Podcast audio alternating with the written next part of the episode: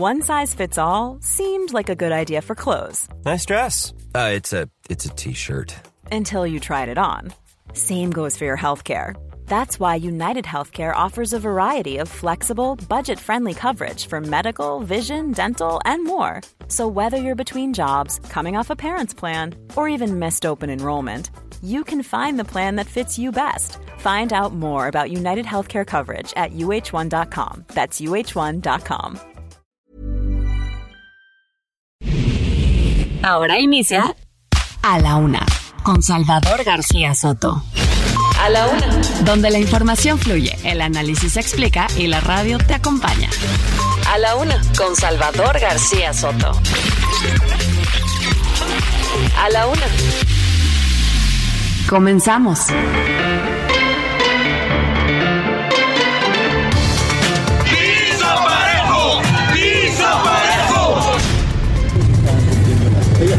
Se menciona que las cuestiones extras son usted. No, yo, Velasco, yo no soy corcholata, yo soy hombre libre que aspiro a ser candidato del movimiento a la presidencia. Instituto Electoral de Coahuila entrega la presente constancia de mayoría al ciudadano Manolo Jiménez Salinas por el cargo de gobernador constitucional del estado de Coahuila de Zaragoza.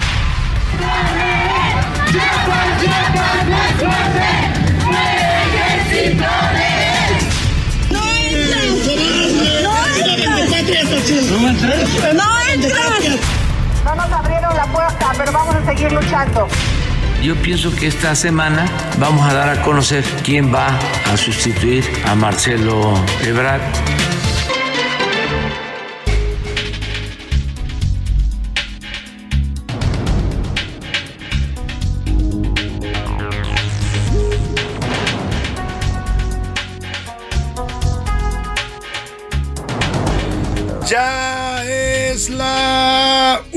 De la tarde en punto en el centro de la República. Los saludamos con mucho gusto. Estamos iniciando a esta hora del mediodía, a la una, este espacio informativo que hacemos para usted todos los días a esta hora del día.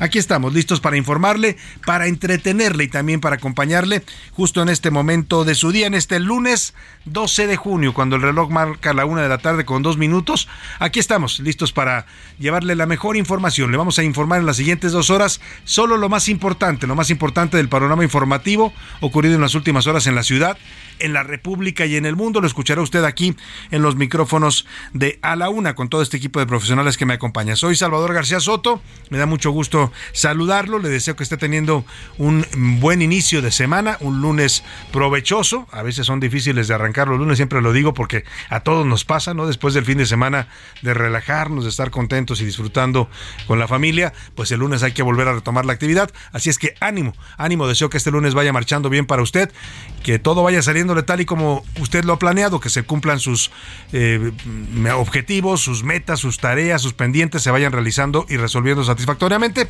Y si hay problemas y contratiempos, obstáculos que nunca faltan, pues ánimo también porque nos queda todavía la mitad del día y lo que le resta esta semana que apenas comienza para enfrentar y resolver cualquier situación adversa.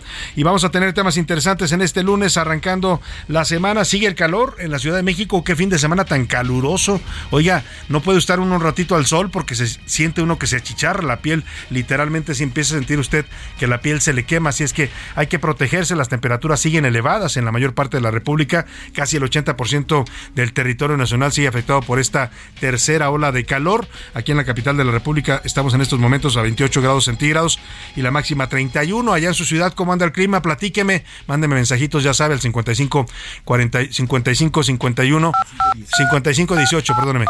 55 18 41 51 99. Se me anda olvidando el número y ahí nos puede contar cómo le va de calor, cómo le está yendo con este tema de las altas temperaturas. Hay que cuidarse, hay que hidratarse, hay que mantenerse pues alejado del sol en la medida de lo posible. Y a propósito, hoy vamos a tener música para corcholatas, así la hemos denominado a propósito de la definición de las reglas y el método para elegir a la corcholata presidencial de Morena, que comenzó ayer ya con la definición de estas reglas, un acuerdo que toman los seis aspirantes, ya son seis, les creció la familia, originalmente eran cuatro, ahora ya sumaron a dos, uno del PT y uno del Partido Verde, y todos muy contentos y felices sacaron sus reglas en las que lo mismo pues imponen ciertas restricciones, ciertos, ciertos eh, temas en las que no pueden hacer limitaciones. Eh, vaya, pactan una encuesta con la que van a definir la candidatura presidencial, se va a llevar a cabo en el mes de julio, a finales del mes de julio, pactan una tómbola y hasta una mordaza, ¿no? Eso de que no van a hablar con los medios reaccionarios y conservadores, dice la eh, definición del acuerdo de Morena. Ahí se vio la mano de los radicales que están en ese consejo. Dicen que comandados por Citlali Hernández, que apoya, por cierto, a Claudia Sheinbaum. En todo caso, salió el método, salieron las reglas, todos dijeron que estaban de acuerdo, están contentos, levantaron los puños, gritaron unidad, todos menos de Marcelo Ebrard, sí levantó el puño, pero no gritó unidad. Se ve bien claro en los videos de ayer en esta reunión del Consejo Nacional de Morena que estuvo lugar allí en una, una avenida, en la Avenida Revolución aquí en la Ciudad de México, en un hotel de una cadena internacional.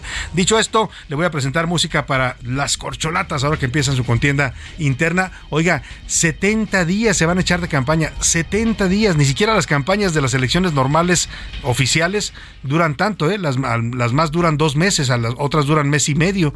Bueno, se van a despachar con una campaña enorme. Ya andan movidos todos, las renuncias están llegando en cascada. Primero Marcelo Ebrard, como ya lo había anunciado desde la semana pasada, y se espera que el jueves renuncie Claudia Sheinbaum, que ha convocado un gran mitin en el Monumento a la Revolución. Seguramente hallará el anuncio de su renuncia a la jefatura o su licencia a la jefatura de gobierno de la Ciudad de México. Y Dan Augusto también dicen que se va a partir del 15 de junio. Monreal ya está haciendo maletas y mudanza del Senado de la República. En fin, la pregunta ahora es quiénes van a llegar a los cargos. Ya le estaremos comentando también estos detalles. Por lo pronto, la música de hoy va dedicada a las corcholatas, a los que sueñan con ser presidente, se les cuecen las habas, se mueren, lo desean con toda la pasión y se van a dar un agarrón de antología. Muchos piensan que a pesar de estas reglas puede haber todavía una ruptura en Morena. Por lo pronto, vámonos a los temas que le tenemos preparados en este lunes. Despedida. En estos momentos, ya le decía, Marcelo Ebrard le están tocando las golondrinas. Ha entregado ya su renuncia a la Secretaría de Relaciones Exteriores y se va a dedicar de lleno a su campaña. Se espera que de un momento a otro dé una conferencia de prensa que eligió para darla justo al restaurante El Mayor, que está ahí en el centro histórico, arriba de la librería Porrúa, ahí donde se pusieron de acuerdo el lunes pasado. Aquí se lo dimos a conocer en exclusiva. Ayer todos los medios daban como si fuera una noticia, pero aquí le habíamos comentado que ahí fue el pacto del presidente con las corcholadas para definir tiempos, renuncias y todo lo que ayer se hizo oficial. Y bueno, despedida también para eh, reglas, las reglas claras, ya le decía que se van a, eh, están definidas ya las reglas en este documento que se hizo público, donde se definen tiempos, método y, las eh, condiciones que deberán respetar los aspirantes de Morena. Supuestamente no deben usar ni recursos públicos, ni hacer campañas onerosas, ni pagar publicidad, lo que debieron haber hecho desde hace algunos meses, ¿no? Ya violaron la ley por todos lados y hoy sí dicen ya nos vamos a portar bien en nuestra campaña oficial.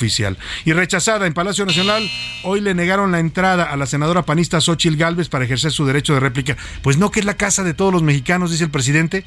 No dejaron entrar a la senadora que iba llevaba su amparo para que el presidente la escuchara y, y le diera derecho a replicar las acusaciones que hizo en su contra ahí en la mañanera. El presidente dijo que no la iba a dejar entrar porque está en campaña. Así que con todo y orden judicial rechazaron a Xochitl Gálvez. Además le mandaron ahí un grupo de provocadores, gente que la hostigaba y le gritaba cosas en el momento que intentó entrar a Palacio Nacional. Le voy a tener todo el reporte y vamos a platicar también con la senadora panista.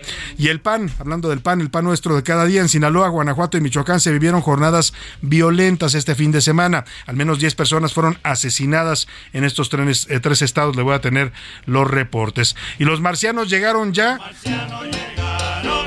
Así como dice esta canción del cha cha cha, le voy a contar de un video que está circulando profusamente en las redes sociales, que ya fue difundido incluso por las cadenas de televisión en Estados Unidos, Fox y CNN. Se trata de un supuesto eh, alienígena o extraterrestre que habría aterrizado en un patio trasero en el estado, eh, no, en Las Vegas, en la ciudad de Las Vegas, en una residencia de Las Vegas. Hay una llamada al 911 de un ciudadano norteamericano que dice que está viendo al alienígena y fue grabado y captado por sus cámaras de seguridad. Le voy a tener todo el reporte y por supuesto le voy a compartir el video en arroba ese García para que usted lo vea y juzgue, saque su propio juicio si se trata de una edición o si es realmente algo, una presencia extraterrestre en esta zona de los Estados Unidos. Por lo pronto hay tremendo revuelo con ese video. En los deportes, el rey del deporte blanco, Novak Djokovic, ganó la edición 2023 del Roland Garros y se convirtió así en el tenista con más títulos en la categoría varonil. Además, por primera vez en 142 años de vida,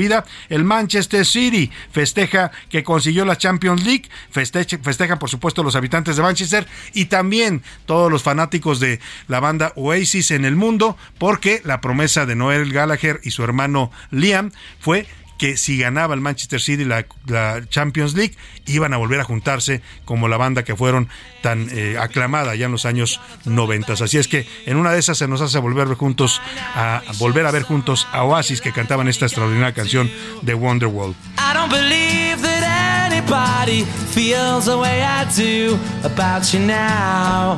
Y bueno, por lo pronto también le tendremos el entretenimiento en este lunes. Anaya Arriaga nos va a hablar sobre las delicadas acusaciones de abuso sexual que hizo la saxofonista María Elena Ríos en contra del, del actor Tenos Huerta. Ojo con esto, vamos a hablar de este tema delicado que está causando pues eh, reacciones ya en los medios. Vamos a tener mucha información, como usted ve, el programa está variado, surtidito, con mucha información, con muchos temas, como el surtido rico de los cuando uno va a los tacos y dice dame unos surtido, bueno, así más o menos está el noticiero de hoy con muchos temas variados para estar comentando, para estarle informando y por supuesto para debatir también. Y para eso, para que usted participe de este ejercicio de ida y vuelta que nos proponemos todos los días en la comunicación, le hacemos las preguntas de este lunes. En A la Una te escuchamos. Tú haces este programa. Esta es la opinión de hoy.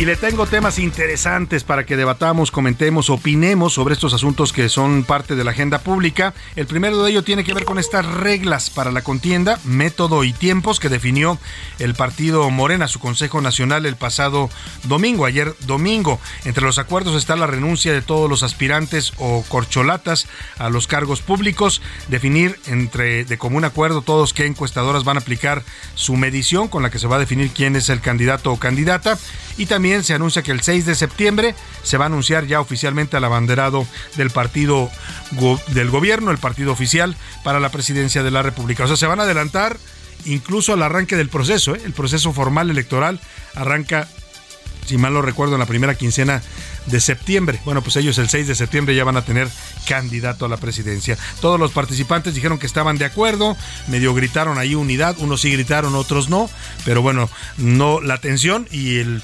encontronazo entre los aspirantes y las corcholatas, esa va a seguir con todo y reglas. Yo le quiero preguntar en todo caso si usted cree que esta definición, este acuerdo de Morena y este, esta contienda sobre todo, ¿usted cree que a partir de estas reglas que se definieron la contienda en Morena será le doy tres opciones para que me conteste. Cordial y ordenada. Va a ser una pelea a muerte y va a haber fractura. O de plano, bueno, va a ser una pelea a muerte, es la segunda opción o de plano Morena terminará, terminará por fracturarse. El segundo tema, ya le decía que están renunciando todos los empiezan las renuncias, pues el, primero ya lo había anunciado desde la semana pasada, les ganó, ahora sí que les tomó la delantera a todos, fue Marcelo Ebrar, que ya hace un rato le decía, ha presentado su renuncia a la Cancillería, está a punto de iniciar una conferencia de prensa que seguramente escucharemos en un momento más en vivo. Por lo pronto, ante su salida de la Secretaría de Relaciones Exteriores que ocupó durante los últimos cinco años, prácticamente lo que va del gobierno de López Obrador. Yo le quiero preguntar qué calificación le daría usted al trabajo de Marcelo Ebrar en la Cancillería mexicana. Le doy tres opciones para que me conteste de 0 a 5, pésima administración, de 5 a 7, un trabajo regular, o de 8 a 10, hizo muy buen trabajo. ¿Qué opina del, desempeño de Marcelo Ebrar?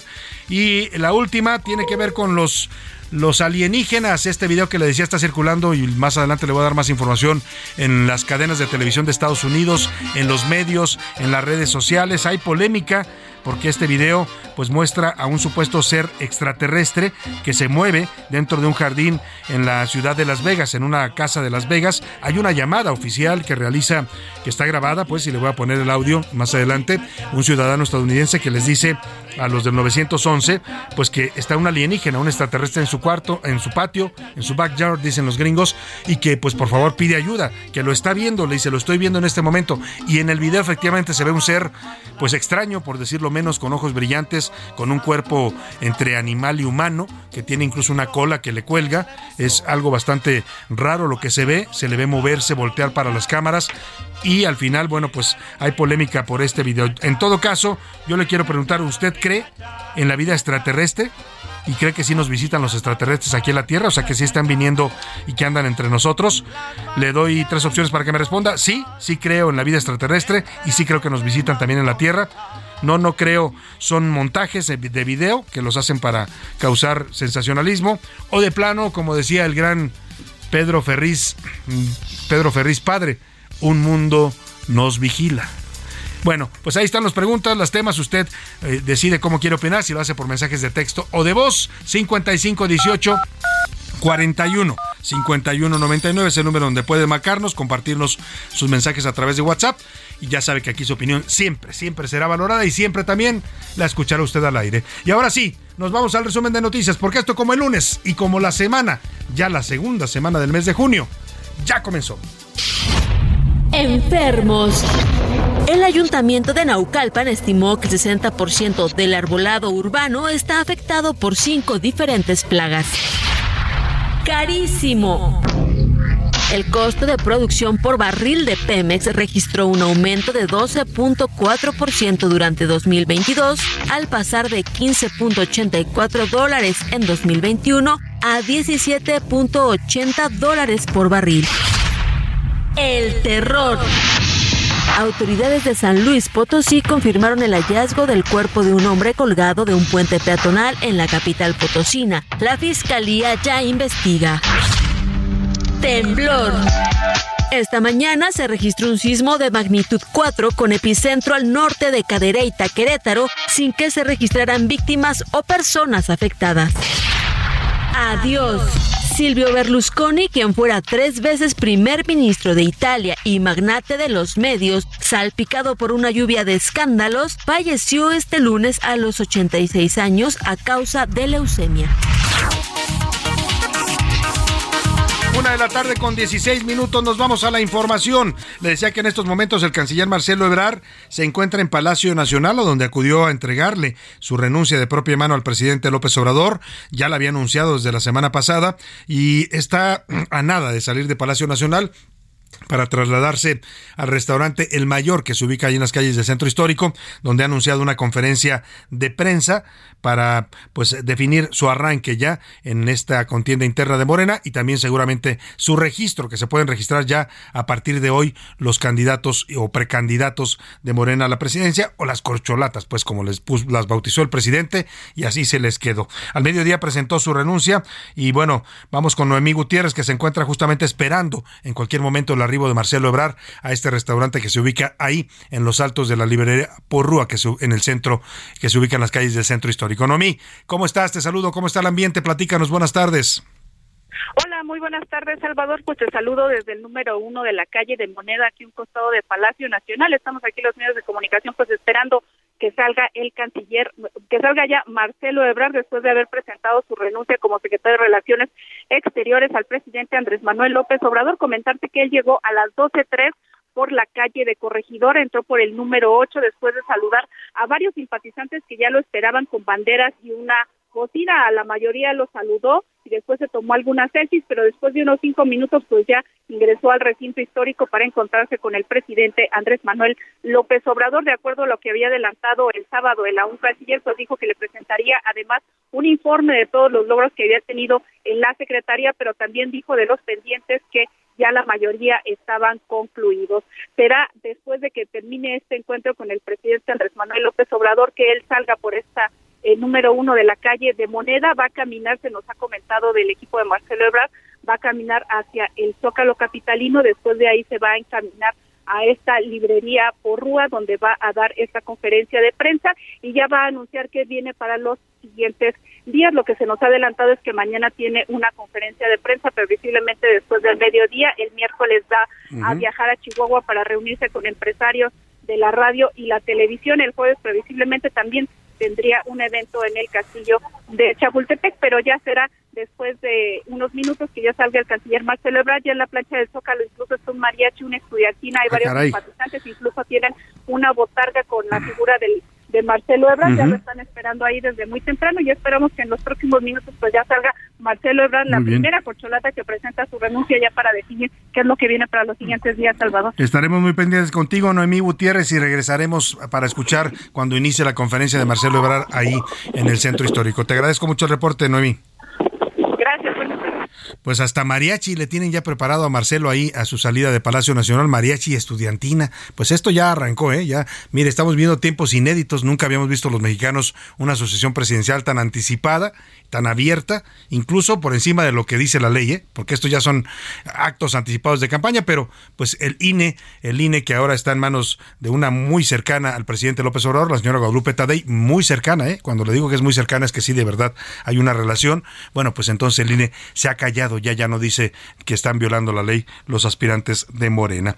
Por lo pronto, Vamos a este recuento que nos hacen de la reunión de ayer, donde terminaron definiéndose las reglas. Estuvieron presentes todos los aspirantes, las cuatro corcholatas, perdóneme, las seis, ya le decía, las cuatro originales de Morena, Claudia Sheinbaum, Marcelo Ebrard, Adán Augusto López, Ricardo Monreal, y se le sumaron Manuel Velasco del Partido Verde y Gerardo Fernández Doroña, diputado del Partido del Trabajo.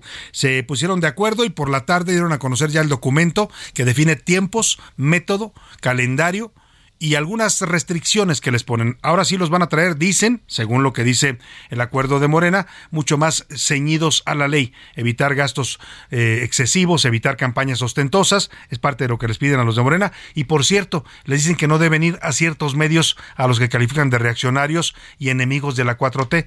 Pues no sabemos cuál sea la lista, no sabemos si estemos ahí o no.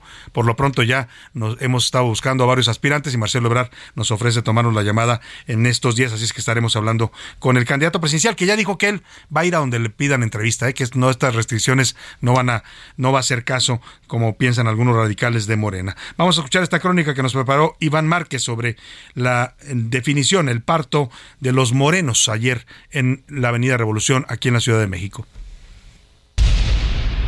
Llegó el día. Las corcholatas morenistas y aspirantes del Verde y PT ya saben las reglas rumbo a la presidencia del 2024. Fue un domingo movido y bastante caluroso, no solo por el termómetro que marcaba más de 25 grados, sino también por las determinaciones que se iban a dar en la sesión extraordinaria del Consejo Nacional. Desde las primeras horas, simpatizantes de cada uno de los aspirantes mostraron respaldo a través de lonas y porras.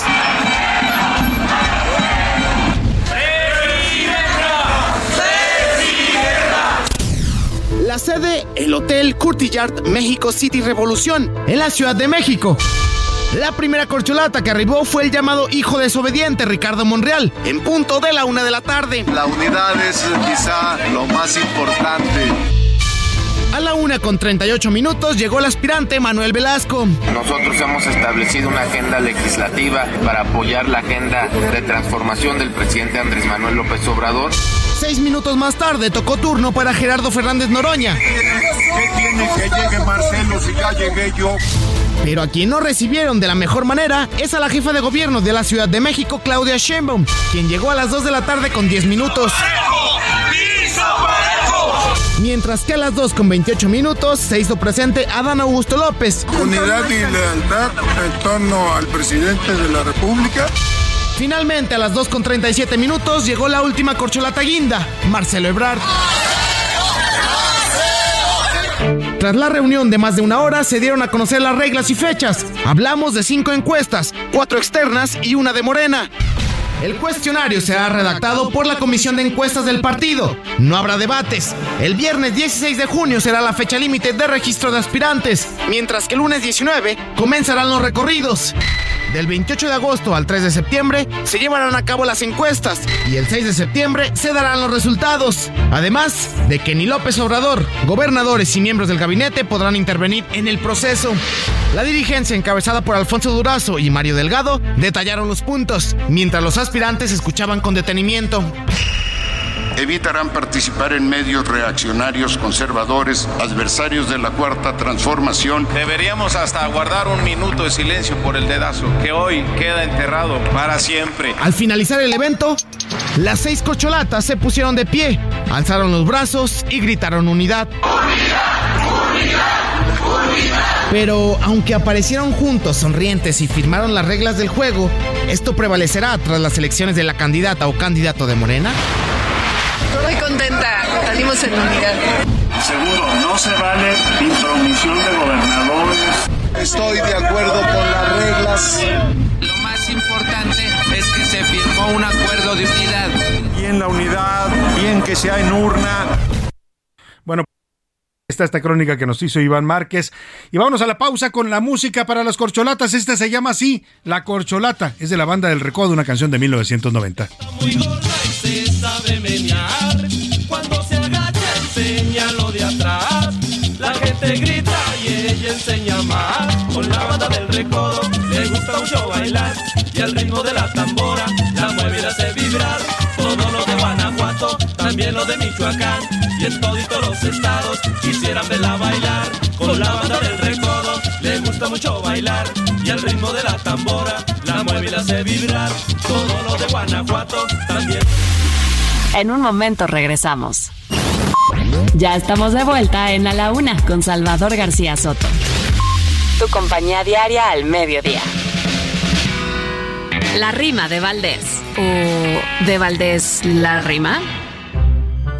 Hay Consejo Nacional del Partido de Morena. La cosa se puso buena. Las corcholatas, total, se trataron medio mal. Fueron un poquito hostiles. Eso sí, todos serviles con el jefazo supremo. Pero es un deporte extremo no respetar sus carriles. La palabrita unidad no la coreó don Marcelo. ¿Será que le ataca el celo? Que nos diga la verdad o que finja por piedad, porque muestra la ruptura. ¡Qué partido! ¡Qué hermosura! Prefirió el andar de jeta. Es que hasta con la cubeta se van a dar. ¡Qué locura!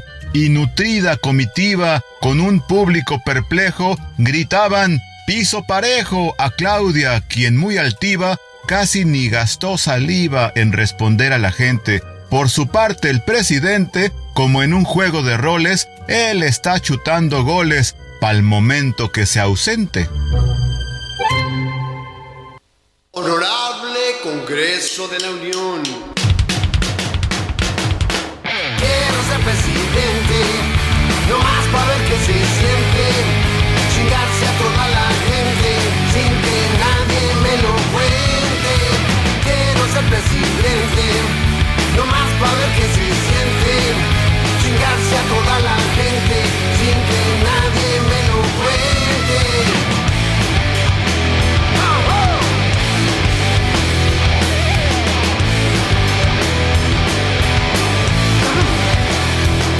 Repartiré el país entre mis socios para ser los número uno en todos sus negocios. Mantendré privilegios a unos cuantos. Siempre que se mochen y se caigan con su santo. Haré que el pueblo se aguante mis berrinches. Haré que todos sean mis atichincles. Y estoy pensando deshacerme de mi esposa para casarme con la otra más bonita y más famosa. Quiero ser presidente. Una de la tarde con 32 minutos, nunca mejor descrito lo que canta Sergio Arau. Quiero ser presidente, Sergio Arau y los Heavy Mex, una canción de 2017 que describe tal cual como los mexicanos percibimos a todos los ambiciosos que quieren ser presidentes de este país, porque es una gran ambición, ¿eh? Gobernar un país como este, cualquier país en el mundo, es una gran ambición y solamente gente que no está bien de la cabeza quiere ser presidente. Así canta el señor Sergio Arau y también habla de los negocios, del poder, de todo lo que viene detrás del cargo. Estamos dedicando la música a las corcholatas morenistas que andan ya desesperadas por ser presidentes. Quiero ser presidente,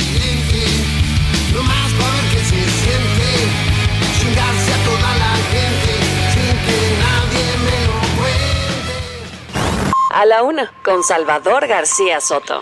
Oiga, y justamente hablando de los que quieren ser presidente, en este caso presidenta, vamos hasta el Palacio del Ayuntamiento porque Claudia Sheinbaum, la que muchos siguen viendo como la corcholata favorita, o al menos la que va adelante en las encuestas, acaba de anunciar ya su renuncia al cargo de jefa de gobierno de la Ciudad de México para el próximo viernes 16 de junio. Ya lo habíamos anticipado en las serpientes y escaleras y así como lo dijimos, estará entregando su renuncia el próximo viernes. Lo acaba de anunciar en una conferencia de prensa que está dando junto con todo su gabinete la doctora Claudia Sheinbaum. Escuchemos. Eh, muy buena tarde, dije buen día. Buena tarde al equipo de trabajo. El día de hoy quiero informar que he tomado la decisión de separarme del cargo de forma definitiva el 16 de junio del presente, con el fin de llegar a ser la primera mujer en la historia de México en encabezar los destinos de la nación.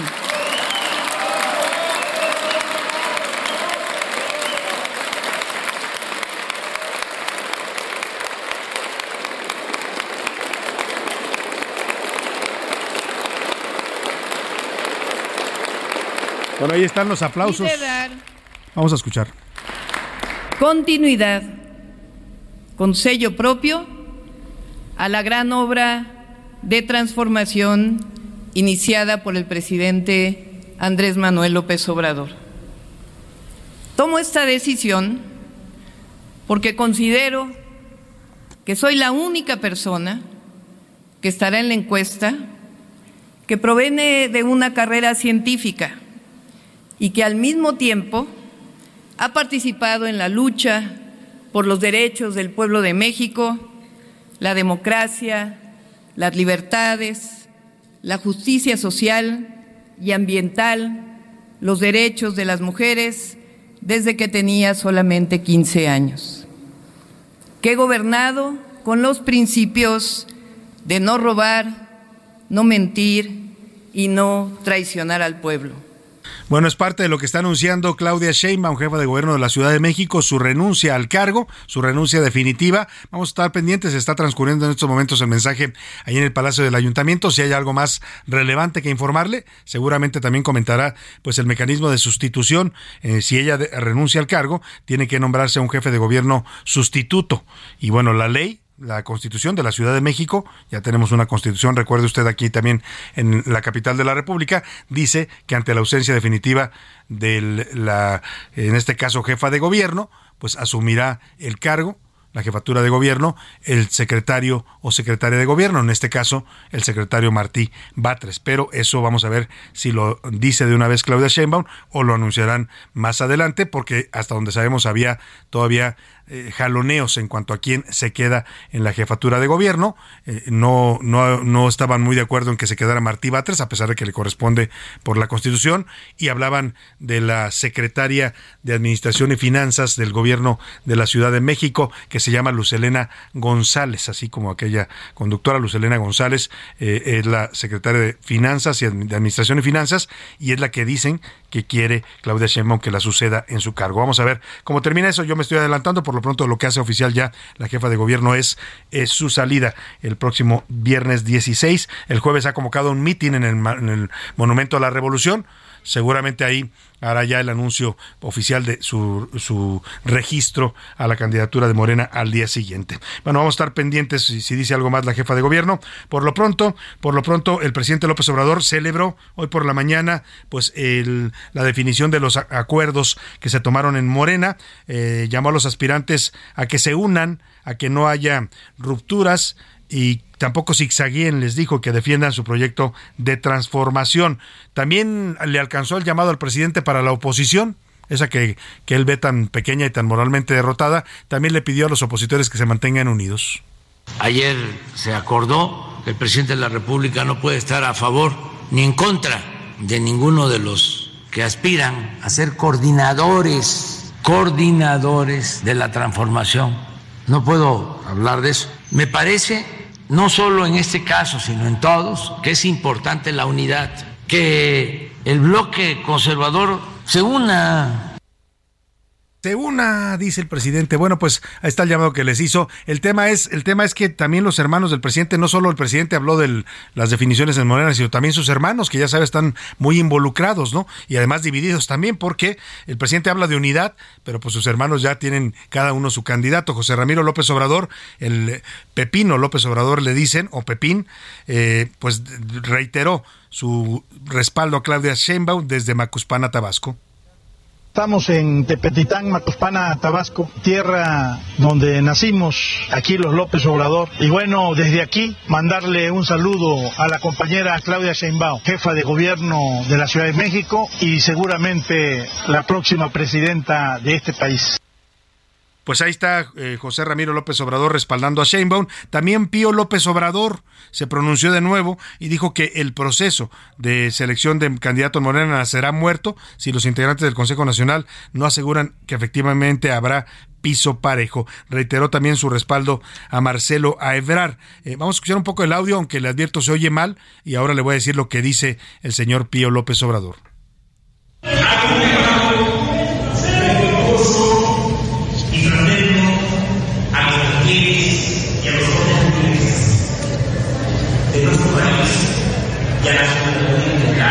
Diciendo es que hace un llamado respetuoso y fraterno al apoyo hacia Marcelo Ebrar. Dice que para él es la mejor opción y el mejor candidato para continuar el proyecto de transformación de su hermano, el presidente López Obrador. Es parte de lo que se pronunciaron los dos hermanos presidenciales. Y hablando de Marcelo Ebrar, el expresidente de Uruguay, José Mujica, que es uno de los símbolos de la izquierda latinoamericana, le mandó un mensaje previo a su renuncia a la Cancillería eh, para buscar la candidatura morenista. Esto le dice el señor Mujica a. Don querido Marcelo Herá, me acabo de enterar que vas a apostar tu, compromiso, tu esperanza, para tratar de, que tu partido se mantenga en el camino de realizaciones en el cual está. Que hoy sé que por tu temperamento vas a poner lo mejor de ti. Sé que México está obligado a mirar para el norte, pero no te olvides de mirar hacia el sur, porque el sur está a tus espaldas.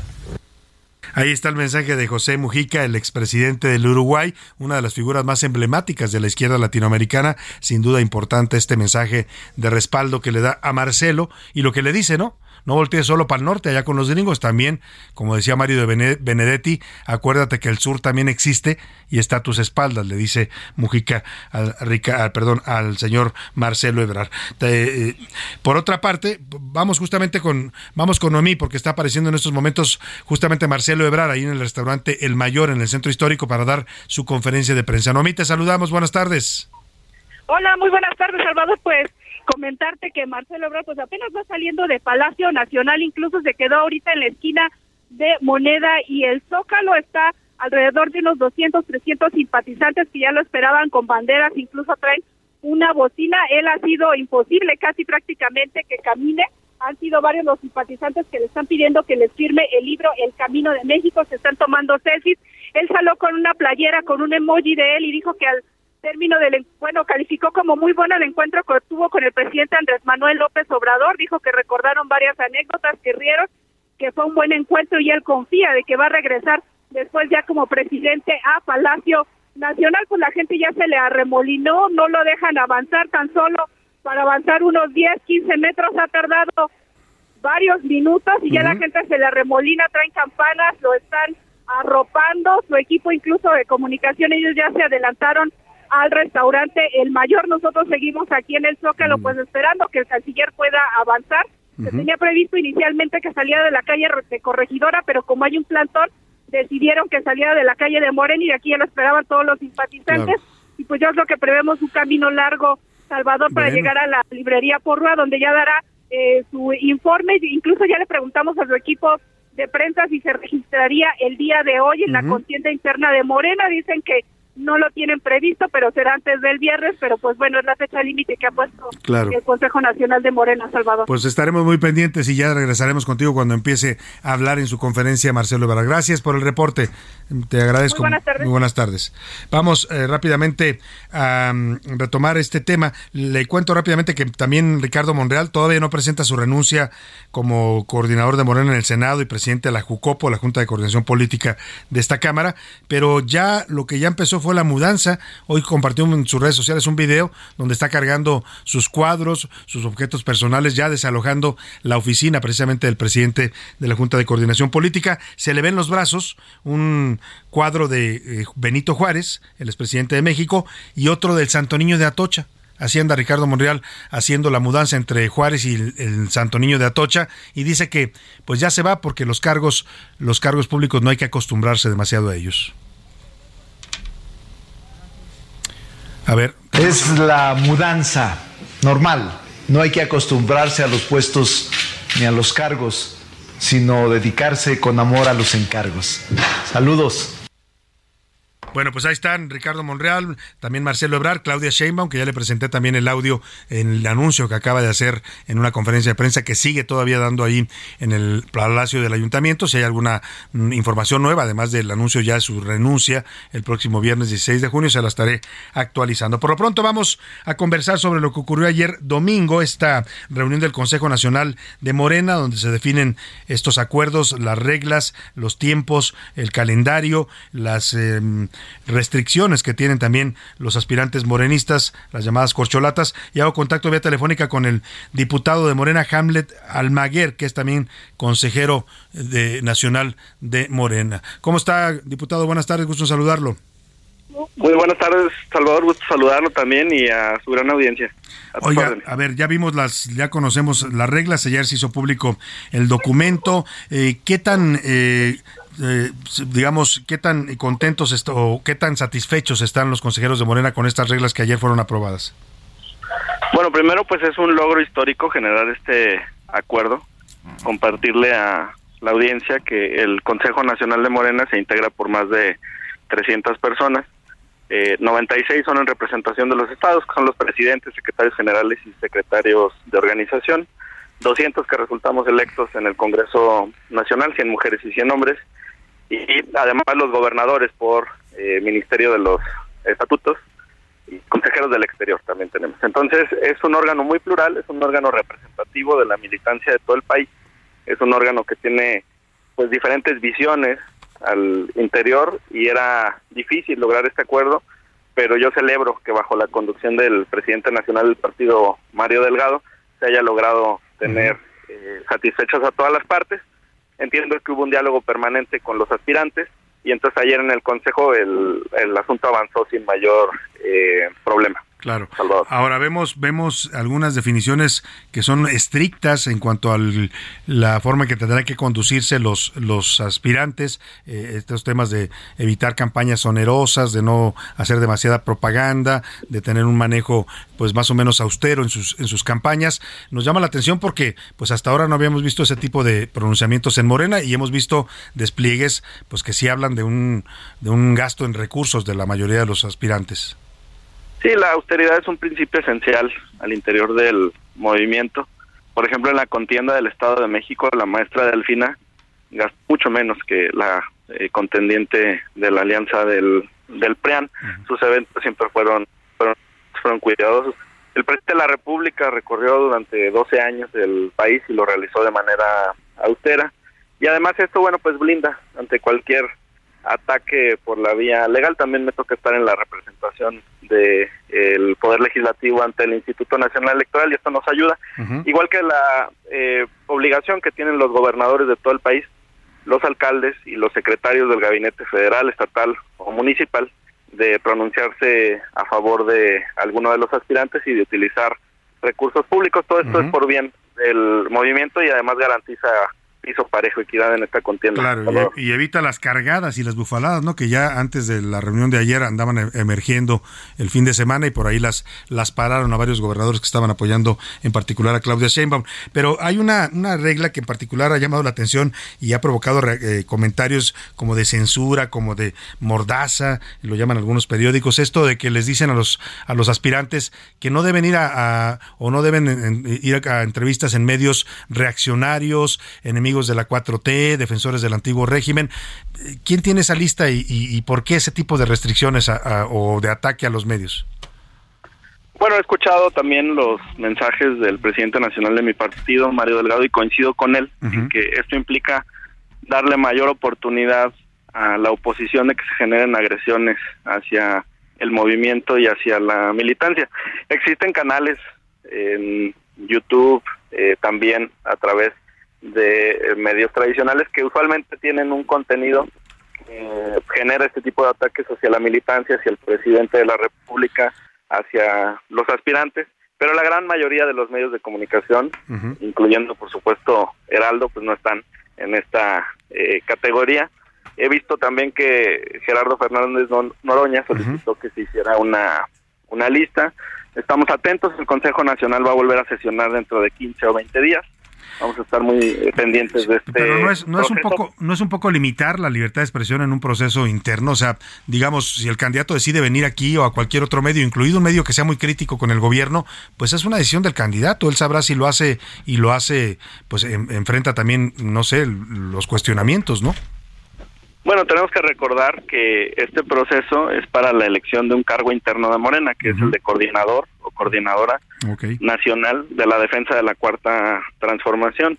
Entonces se trata incluso de privilegiar a la militancia y a los simpatizantes sin que esto exceptúe el mensaje hacia la ciudadanía en general, porque la encuesta pues se va a responder por parte de ciudadanos que tienen todo tipo de afinidades o afiliaciones políticas. Pero el cargo es interno de Morena. sin duda alguna. Ahora, eh, diputado Jamla de Aguilar, estamos conversando con el consejero nacional de Morena. Eh, lo que definen sobre las encuestas, que digamos el momento culminante van a ser los 70 días de campaña, que a mí me parecen muchos para una campaña, ni siquiera las oficiales duran tanto, pero bueno, es decisión, como dice usted, de un proceso interno.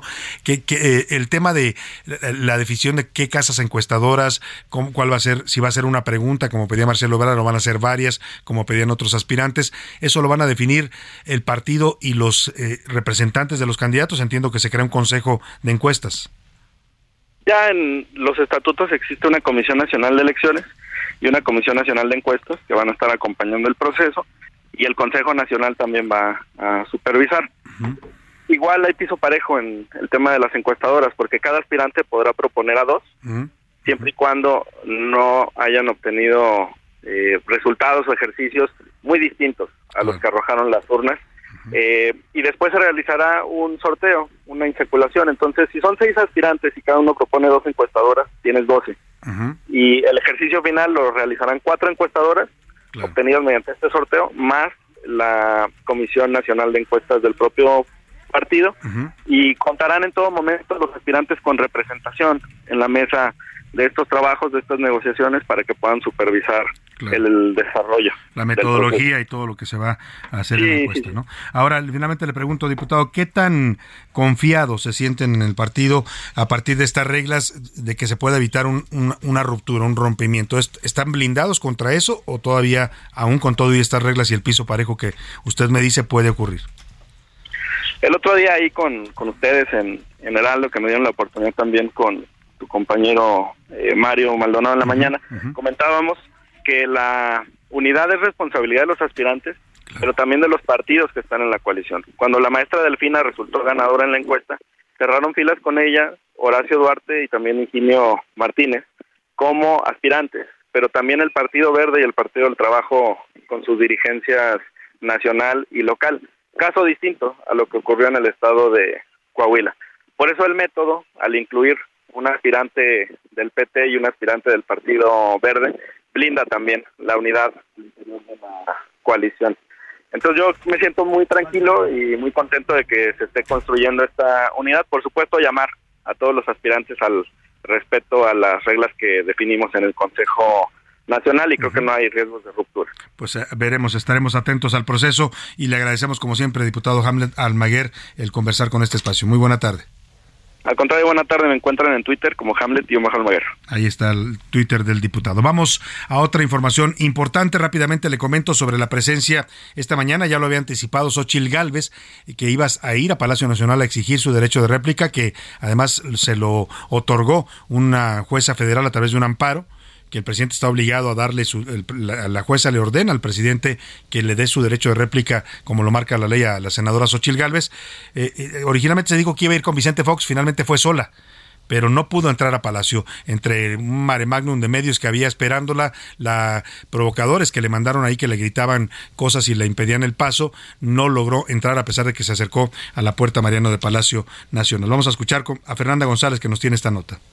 Salvador, buenas tardes, te saludo a ti y a tu auditorio. Te cuento que hoy alrededor de las 5.40 de la mañana arribó a Palacio Nacional a bordo de su bicicleta la senadora de la República, Xochil Gálvez, esto para exigir su derecho de réplica ante el presidente López Obrador. Luego de varios intentos, señaló que lamenta que el presidente ignore su orden judicial y que no cumpla su palabra. Añadió que venir a la mañanera era solo para reclamar el respeto que se merece, respeto a la ley, respeto a los otros poderes y respeto a los ciudadanos que no piensan como López Obrador. Lamento que el presidente ignore una orden judicial y que no cumpla su palabra, se encierre en su palacio. La senadora explicó que resolver el problema era sencillo, puesto que el presidente solo tenía que reconocer su error y admitir que mintió, de que ella nunca dijo que se les quitara el derecho a los programas de los adultos bueno, pues sí, vamos a conversar más adelante con Xochitl Galvez sobre esta negativa a recibirla en Palacio Nacional, a pesar de la existencia de un orden judicial. El presidente dijo que no la va a recibir porque ella está haciendo campaña. Vámonos a la pausa con la cumbia de las corcholatas. Es un clásico en todos los, los bailes de barrio. Hay hasta coreografías para bailar. Es, la, la cantan los de Aquino. Es una canción de 2021. La cumbia de las corcholatas. Los de Aquino.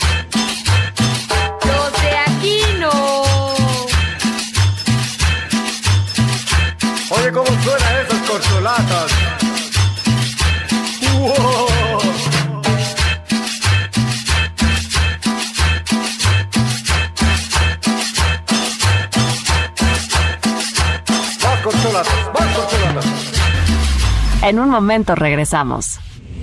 Ya inicia la segunda hora de A la Una con Salvador García Soto. A la una. Donde la información fluye, el análisis se explica y la radio te acompaña. A la una. Con Salvador García Soto. A la una. Comenzamos.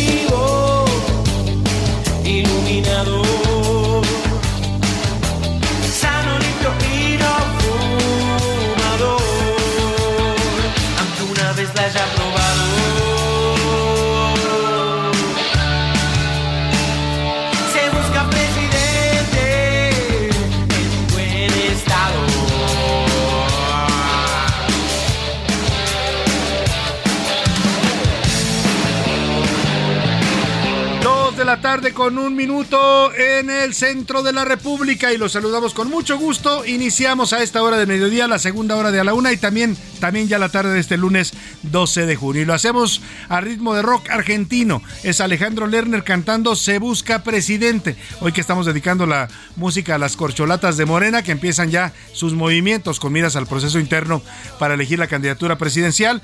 Dice Alejandro Lerner que se busca presidente muy, muy capacitado, muy y preparado para gobernar. Uy, ¿cuántos de los, las corcholatas de Morena cumplen esos requisitos? dígamelo y júzguelo usted mismo. Por lo pronto, comenzamos esta segunda hora con todo a tambor batiente y con mucha información todavía para compartirle con historias, noticias, entrevistas. Ahora le platico lo que le tengo preparado. Por lo pronto, escuchemos los requisitos que dice Alejandro Lerner debería tener un presidente y dígame usted cuántos de los que andan ahí moviéndose no solo en Morena sino en la oposición los cumplirían. De marcada habilidad,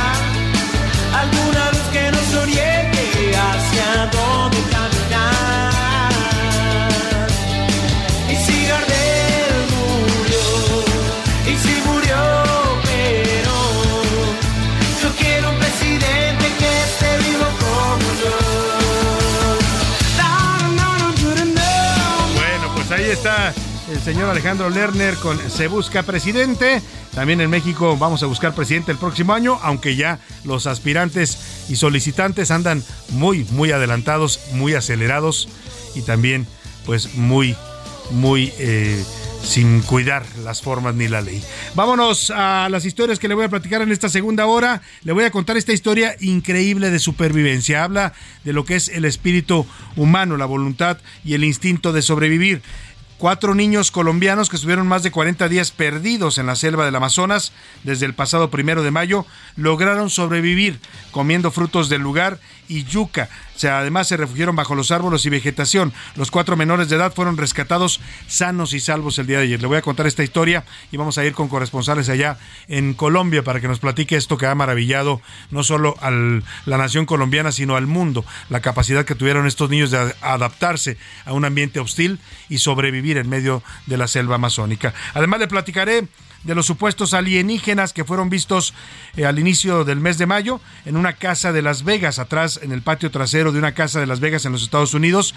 Las autoridades no han dicho ni desmentido ni confirmado este video que circula junto con la llamada de un ciudadano estadounidense que pide ayuda al 911 ante la presencia, dice él, de un ser alienígena que está en su patio trasero. También tenemos los deportes con Oscar Mota, nos va a platicar de Novak Djokovic que ganó el Roland Garros de este año y también el Manchester City que festeja su campeonato de la Champions League, el entretenimiento con Anaya Arriaga y mucho, mucho más tendremos en esta segunda hora, pero me enlazo en este momento en vivo y en directo hasta el restaurante El Mayor, ubicado ahí en las calles del centro histórico, donde Marcelo Ebrar, una de los aspirantes presidenciales de Morena, está dando esta conferencia de prensa. Escuchemos. Resumen de la situación actual de México en el mundo, así como de los logros de la política exterior de su gobierno destacando la protección de los mexicanos en el exterior y la eficaz acción llevada a cabo para proveer de vacunas, insumos y equipos indispensables al sistema de salud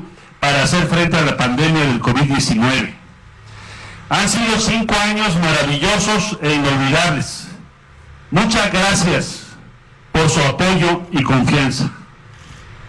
Me dedicaré a partir de hoy a otra muy importante labor que es la de defender la cuarta transformación y ver por su permanencia y consolidación en los años por venir.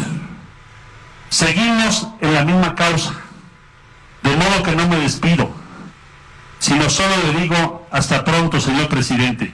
Le deseo muchos éxitos en pie de México. Marcelo Ebrard. Ahí está el mensaje que ha dado el canciller, confirmó su renuncia ya entregada al presidente, ha dado las gracias, ha dicho que fueron cinco años intensos. Y nos comenta nuestra reportera Noemí Gutiérrez que se encuentra ahí en este restaurante que Marcelo porta una playera que trae una carita, un muñequito de él mismo, Marcelo Ebrard diciendo sonríe, todo va a estar bien. Es el mensaje que desde ayer está posicionando en sus redes sociales diciendo pues que pues que va a ir hasta el, hasta el, hasta el fondo, va a ir hasta el fondo en esta lucha por la candidatura presidencial de Morena y que confía es lo que dijo ayer, confían que cumplan la promesa y, el mandato de piso parejo que aparece en las reglas definidas el día de ayer. Se escuchaban gritos, por cierto, ahí en el salón de este restaurante donde está dando la conferencia, que donde le decían es un honor estar con el mejor, así le gritaban a Marcelo Ebrard. También le informé ya de el anuncio de Claudia Sheinbaum de su inminente renuncia el próximo viernes 16 de junio, de Monreal que ya hizo maletas, ya se está despidiendo del cargo, todavía no presenta su renuncia formal, en fin, todas las corcholatas. A Dan Augusto le puedo confirmar de fuentes confiables que el 15 de junio también ya presenta su renuncia a la Secretaría de Gobernación. Me lo dijeron ahí gente cercanas al secretario. Así es que, pues esto ya empezó y vamos a ver, ya sabemos cómo está empezando. Lo que no sabemos es cómo va a terminar. Vámonos por lo pronto a las historias que le tengo preparadas en esta segunda hora. Le voy a contar esta historia de los 40 niños. Ya le decía que sobre los cuatro niños, perdóneme, que sobrevivieron 40 días allá en la selva de Colombia y mucho más que le tengo preparado. Pero como siempre, a esta hora del programa lo más importante es escuchar su voz, escucharlo a usted lo que usted tenga que decir sobre los temas que le proponemos día a día. Es el momento de que nos lo diga y nos lo haga llegar al 55 18 41 51 99. Para eso, ya están aquí en la cabina conmigo y los recibo con gusto. A Laura Mendiola, ¿cómo estás, Laura?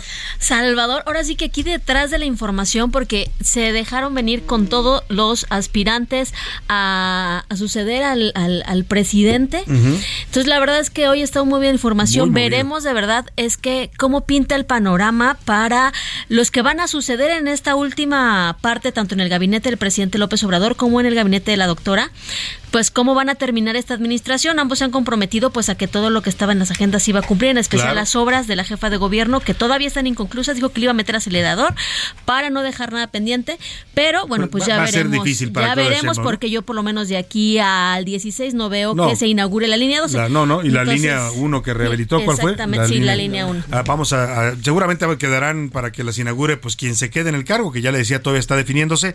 Me mandaron un mensaje donde me dicen que Luz Elena González que es la secretaria de Administración y Finanzas, que le decía hace un rato, pues quiere quieren que sea la jefa sustituta en lugar de Claudia Sheinbaum, no, no Martí Batres, que, al que es al que le corresponde por ley. Eso lo están maniobrando ahorita incluso en el Congreso local y por supuesto en el Palacio del Ayuntamiento.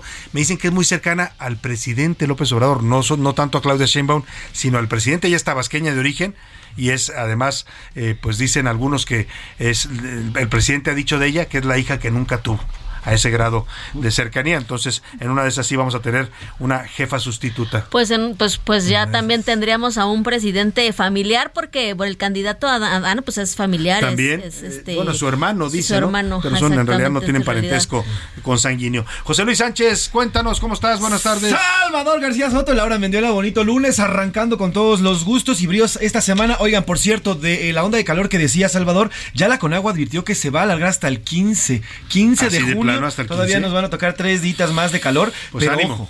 Ánimo en todas las ciudades donde están pasándola pues, eh, intensamente con este calor. ¿eh? Hay varias ciudades que superaron los 40 grados el fin de semana, así es que pues a cuidarse y a hidratarse. Con agua está previendo 40 a 45 grados esta semana para Campeche, Chiapas, Coahuila, Colima, Guerrero, Jalisco, Michoacán, Morelos, Nayarit, Nuevo León, Sinaloa, Sonora, Oaxaca, Quintana Roo, San Luis, Tabasco, San Luis Potosí, Tabasco, Tamaulipas, Veracruz y Yucatán. Casi la mayor parte de la República van a estar entre 40 y 45 grados. 31 y 40 grados, ahí va. Baja California, Baja California Sur, Chihuahua, Durango, Guanajuato, Hidalgo, Puebla, Zacatecas el sureste del Estado de México y la Ciudad de México 30 a 35 grados centígrados. O sea, ya nomás de escucharte me dio calor, ¿no? Ya estoy sudando. no, de verdad es que está el, intenso el calor. El, fin de semana que estuvimos a, más de 30, de verdad una cosa, a mí me ardía la piel, iba en el coche, sí, sí, iba hacia el sur de la ciudad, era una cosa que ardía la piel. Yo de verdad les digo, es importantísimo porque dentro de poco vamos a ver un aumento en los cánceres de piel. Sin duda hay que usar bloqueador. usen por favor bloqueador. Manténgase hidratado, mínimo dos litros de agua al día, por favor, evite los refrescos, evite comer en la vía pública. Eh, evite comer en la vía pública porque los alimentos se descomponen con mucha facilidad y sobre todo proteja a los niños y a los adultos mayores que son los más vulnerables ante estos fenómenos de deshidratación. Hay que estar muy atentos, Laura. Pues vamos a lanzar la pregunta en este espacio. ¿Qué dice el público? Y tenemos muchos mensajes, Salvador. Por ejemplo, nos está escribiendo por acá, eh, señor, eh, nos está diciendo por acá, Salvador, Juan Pedro, dice Pedro, pero Juan Pedro desde Torreón, Coahuila, nos dice, para mí el canciller Marcelo Ebrard, para mí, si no fuera de Morena, yo estaría votando por él y para mí es la mejor opción y estamos pendientes del proceso que llevan. Saludos, Salvador. Muchas gracias, gracias por su comentario. Nos dice por acá, saludos, Salvador, sobre el tema de Morena. Ahora vamos a ver si ellos mismos respetan sus reglas. Ya es bien conocido desde el perredismo, porque todos vienen desde ahí, que cuando hay reglas, lo que más les gusta a estos personajes es romperla, nos dice el señor El ADN de los morenistas, que es entre el PRD y el PRI, porque hay de, ambos, pues no es muy afín a, respetar reglas. ¿eh? Vamos a ver cómo sale este proceso. Nos dice desde Monterrey, Nuevo León, Raúl Rodríguez Candia. Saludos, Salvador. Aquí el calor está a six por hora, dice por acá. A six por hora, bueno, pues por lo menos que se refresquen y se hidraten, ¿no? Eso sí, todo con medida, nada con exceso. Así es, nos dice por acá. Yo me pregunto, Salvador, ¿y los aspirantes de la oposición cuándo van a salir? ¿En qué momento? ¿O ya dejamos a Morena Pues solito? dicen que el 26 de junio no tienen prisa, ya sabe usted, la cosa es calmada, dice Marco Cortés y Alito Moreno, ¿no? Y Jesús Zambrano. Pues ¿cuál prisa total? Nada más les van ganando como por 10 eh, cuerpos los de Morena. Nada más, diría el mismo. La cosa es calmada, diría el. Antonio Espinosa, ¿cómo se llama? Antonio Martínez Espinosa. clavillazo. Clavillazo. ¿verdad? Así es. Luis por acá, saludos Salvador. Sobre el tema de Morena, eh, hay que ver si hay un piso verdaderamente parejo para todos. Y veremos cómo el presidente López Obrador, que es el que tiene mano, se va a decantar o no se va a decantar por alguna de las corcholatas. Ahí va a estar la decisión, nos dice el señor Francisco. Yo creo que el presidente hace rato se decantó, es, ha sido bastante evidente a, a cuál de las corcholatas apoya. Y eh, el comediante era Antonio Espino, mejor conocido como Clavillazo. Nos dice por acá, saludos Salvador, yo creo que Marcelo habrá hecho un gran trabajo y aquí en Tampico Madero estamos a 35 grados a la sombra. Ánimo, ánimo, allá en Tampico Madero les mandamos un saludo a toda la gente de este bello puerto del Golfo Mexicano. Nos dice por acá la señora María Elena, yo creo, buenas tardes Salvador, yo creo que Morena pronto se va a comer unos a otros. De ese gran amor que supuestamente tienen por el partido, va a desaparecer. El deseo por el poder terminará con ese gran amor, jaja. Saludos, nos dice por Pues acá veremos, la ahí señora está. María El Elena. canibalismo político también existe en la izquierda mexicana. Eh, dice el- eh, nos dice también por acá eh, Iván, en Morena va a escoger la dedocracia, que no nos vengan con que no es cierto. Dice, dice Mario Delgado que ya hay que darle sus santos óleos y su, su sepul- sepultura al dedazo. dedazo. Pues no habrá dedazo, pero sí habrá dedito. Lo que diga mi dedito. Me dice, "Mar- buenas tardes, Salvador. Marcelo Ebrard ha hecho una gestión políticamente correcta, tratando de servir a su amo, pero haciendo las cosas excel- en- de manera excelente, de manera individual, nos dice por acá. Pues Eh, sí. Yo creo que vamos a seguir adelante con, es- con el señor Marcelo Ebrard. Saludos desde Yo creo que en esos casos uno vota más por la persona que por el partido, ¿no? Si la persona le convence, a lo mejor el partido no tanto, pero al final quien gobierna es la persona. Vamos a escuchar qué dice nuestra comunidad de Twitter en arroba ese García Soto, Laura. Oye, perdón que los interrumpa. Aquí nos dice Ricky, oye Salvador, y lo voy a hacer con su acento, obviamente. A ver. Aquí en Mérida, Yucatán, sales al sol y quedas bochito. No sé qué Ah, ahorita, que es el bochito. Sí, pues sí, que es sol en Mérida, ¿eh? Fuerte, si acá lo sentimos fuerte. En Mérida 37 grados y el sol es bastante, bastante intenso. ¿Qué dice la comunidad de Twitter, Laura? Salvador, sobre la pregunta del trabajo que ha realizado Marcelo Ebrard en esta administración, Ujú, ¿cómo lo ¿qué califican? calificación le pondría al canciller? El 23% dice que es de 0 al 5 porque fue un pésimo O sea, trabajo. 23% lo reprueba. Exacto, el 42% le pone yo creo que hay un 7, Entre cinco uno, y sí, ocho. de 5 a 7, trabajo regular, y el 36% le da un 8 un 10 porque hizo un excelente trabajo. Yo soy de ese equipo Tú eres del, que del- le del- pone un 8, del 8 al 10. Bueno, pues le va bien. O sea, en general lo aprueban y le ponen excelente la más de la de mitad. regular, ¿no? Más de excelente, mitad, exactamente. Y nuestra otra pregunta, ¿usted cree que la definición de candidato de Morena será... El 8% dice que va a ser cordial y ordenado, el 55% que pelea va, va- va a ser una disputa de peleas y guerra sucia y el 38% que Morena definitivamente va a quedar dividido. Sí, y si lo ven venir una ruptura, bueno, pues es lo que tanto quiere evitar el presidente, ¿eh? porque si una ruptura en Morena puede ser letal para la continuidad Bueno, del proyecto López ya, ya decía el, el ahora ex canciller, ya decía que este eh, pues si él ve algo sucio, algo turbio, se baja, o sea, se va. Y lo va a decir también, ha dicho, Sí, voy a denunciar no lo- todo lo que no. vea que no esté de acuerdo y que no vaya con las reglas. O sea, suavecito no va a ser ¿no? el, suave- el- el- el paso. Eh, José Miguel, Luis, Miguel Ramírez en el Estado de México dice, sobre el tema de los extraterrestres sí existen entre nosotros y salen en las mañaneras, ¿no los han visto todos los días? También están ahí algunos muchos seguidores, ¿no? Dice Miguel Ramírez, dice, los extraterrestres salen en la Ah, mañana. bueno, algunos aparecen por ahí en, en el salón tesorería.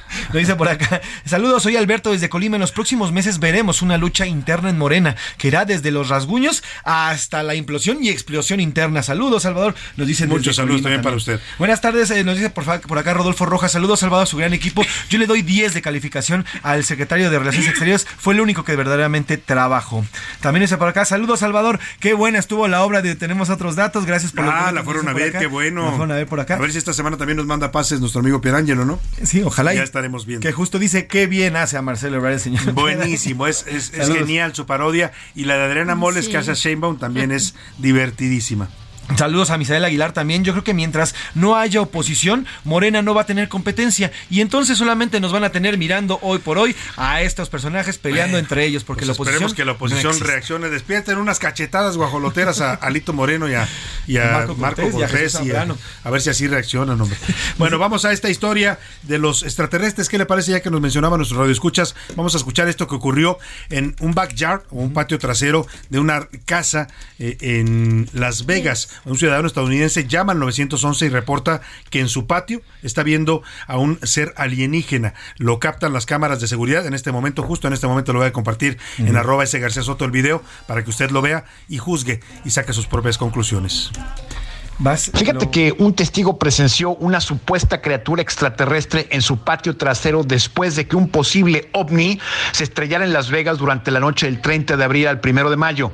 Según este testigo, se trataba de una criatura alienígena alta y delgada de color verdoso que medía entre 8 y 10 pies de altura, un poquito más de 2 metros de altura eh, y que se escondía detrás de una carretilla elevadora. Aquí lo interesante, Salvador, es que este testigo llamó al 911 eh, a las 12.25 am el primero de mayo y le dijo al operador que había criaturas grandes en el patio trasero. Hay como una persona de ocho pies de un lado y hay otro en el otro lado. Tiene enormes ojos y nos mira y sigue ahí. Ok, ¿en qué parte de tu propiedad? En el patio trasero. Juro por Dios que esto no es una broma. Esto es raro.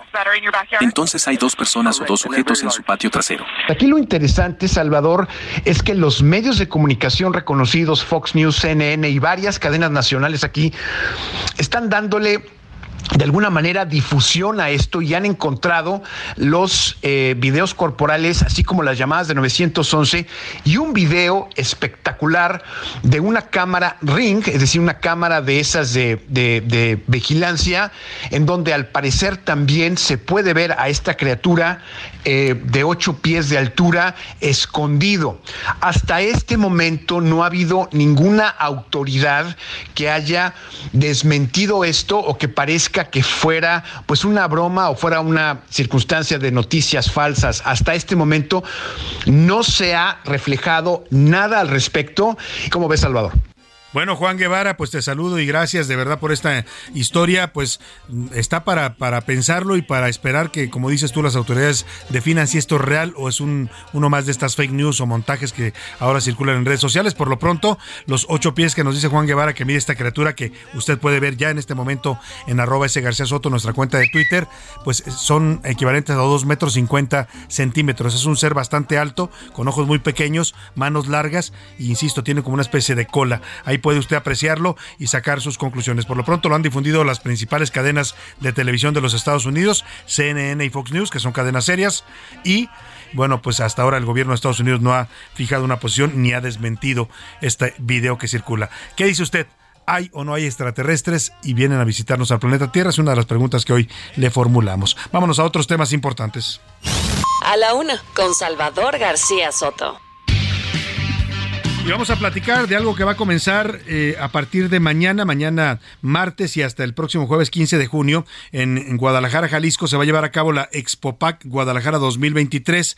Más de 700 expositores y siete pabellones internacionales que mostrarán lo mejor de la industria de la sustentabilidad. Ya sabe que ahora que hay, hay que ser muy cuidadosos en los empaques que eh, nos eh, den o pidamos para llevar productos, empaques que sean sustentables y amigables con el medio ambiente. Este es uno de los objetivos de la Expopac Guadalajara 2023. Saludo con gusto en la línea telefónica a Celia Navarrete, directora de Expopac México. ¿Cómo está Celia? Buenas tardes, un gusto saludarla. ¿Cómo estás, Salvador? Me da muchísimo gusto saludarte a ti y a todo tu auditorio. Platícanos, ¿qué va a encontrar la gente que quiera darse una vuelta ya a la Expopac en Guadalajara? Muchísimas gracias. Déjame decirte antes que nada que este es un evento solo para profesionales de la industria del empaque y procesamiento. Correcto. ¿Qué quiere decir? Que todos los aquellos que están involucrados em, en la industria manufacturera, el su- supervisores de producción, em, el área de calidad, el área de este todos los ingenieros, fabricantes y controladores de calidad están más que bienvenidos para poder observar, bien lo dices, más de 700 empresas en un piso de exhibición de 15 mil metros cuadrados. ¿Cuáles son las novedades que hay en esta industria de, del empaque y el almacenamiento, Celia? Pues bien decías tú, creo que es una de las industrias que está a la vanguardia en temas de sustentabilidad, en temas de materiales, equipos, soluciones, eh, maquinaria que ofrecen precisamente este tipo de soluciones para más de 40 verticales en los que estamos presentes y la sustentabilidad para nosotros, como decía, es súper importante. Vamos a tener más de 90 empresas súper bien identificadas con nuestro logotipo de Expopac verde que estarán ofreciendo soluciones para este fin. Correcto. El, la ubicación va a estar en la Expo Guadalajara, este maravilloso centro de exposiciones que tienen allá en la Perla Tapatía. Así es, Expo Guadalajara, estamos de regreso después de cuatro años de no estar presentes dentro de esta región. ¿Y por qué nos interesa muchísimo? Jalisco produce el más de, del 20% de alimentos y bebidas en el país. Entonces es uno de los sectores más interesantes para nosotros que necesita empaques, etiquetas, eh, soluciones, selladores, etcétera, etcétera. Entonces es uno de los eh, sectores que más nos interesa y donde queremos estar sumamente cercano. Pero te estoy hablando de uno.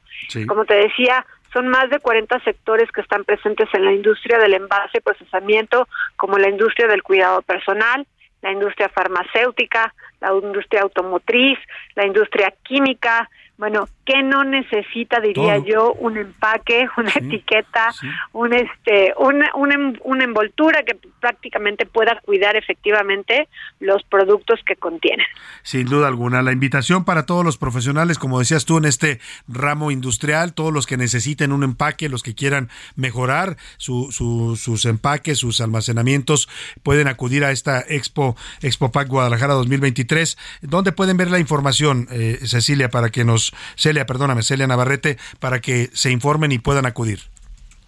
Pueden revisar toda la información en nuestra página web de expopacguadalajara.com.mx y Salvador, déjame decirte que quiero destacar que dentro de esta experiencia que van a vivir todos los profesionales de la industria del empaque que están convocados a venir, van a encontrar no solamente eh, maquinaria y equipo, para nosotros es súper importante el poder capacitarnos en temas de este innovación. Y vamos a tener más de 15 conferencias precisamente con casos de éxito presentadas por las mismas empresas expositoras y tres conferencias magnas. Estas tres conferencias magnas eh, están alineadas a ciertos eh, bueno, digamos obviamente ciertos temas globales que a todos nos interesa. Te decía yo, el día de mañana Iniciamos hablando sobre cómo cautivar al consumidor con estrategias de innovación para la sustentabilidad. El día miércoles vamos a hablar sobre cómo, eh, bueno, en temas de liderazgo, el liderazgo femenino en la industria del empaque y procesamiento, porque tenemos que seguir incentivando a todas las mujeres eh, en diferentes, eh, diferentes edades a a sumarlas a las carreras STEM. Pues ahí está la invitación Expopac Guadalajara 2023 en la Expo Guadalajara. Todos los que necesiten empaques, empresas medianas, chicas o grandes y que estén en la industria de la sustentabilidad, este es el evento para que ustedes acudan. Gracias, Elia Navarrete, directora de Expopac México. Empezamos. Ya estamos de vuelta en A la Una con Salvador García Soto. Tu compañía diaria al mediodía.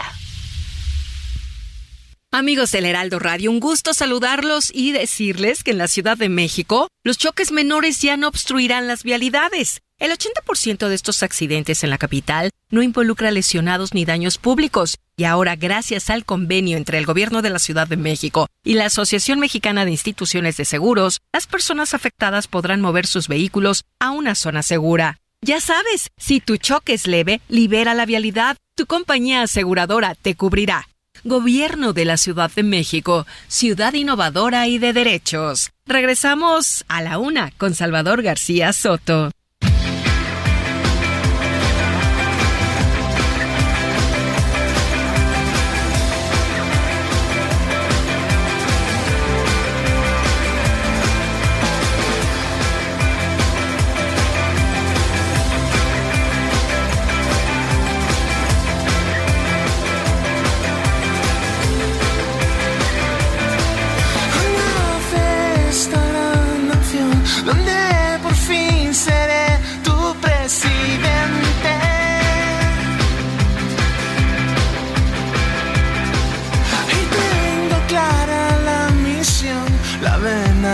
Siempre a contracorriente. No será fácil convencerme, ganarme el trato de la gente. Tendré que ser más convincente.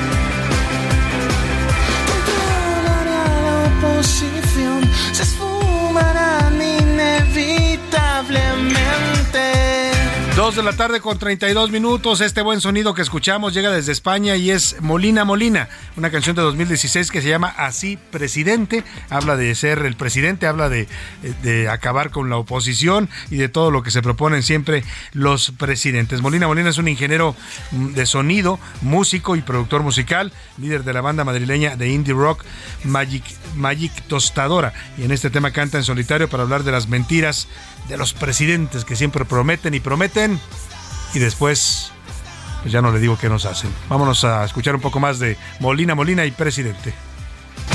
No será fácil convencerme, ganarme el trato de la gente. Tendré que ser más convincente. Tú sabes que lo hago por los dos. A la una, con Salvador García Soto. El ojo público. En A la Una tenemos la visión de los temas que te interesan en voz de personajes de la academia, la política y la sociedad. Hoy escuchamos a Javier Oliva Posada en Poder Nacional. El ojo público. ¿Qué tal Salvador? Buena tarde. Saludos al auditorio de A la Una y pues eh, saludos también al equipo en cabina y que todas y todos tengamos un buen, una buena semana y pues de luego uno de los temas obligados para tratar en este arranque de semana es sin duda la difusión intensa del video donde se ve a personal del ejército mexicano que ya la propia secretaría anunció que están ya sujetos a proceso del fuero militar, 16 elementos que detuvieron y de acuerdo a los testimonios gráficos se ve ahí una, un exceso de violencia al ejecutar a estos cinco aparentemente delincuentes.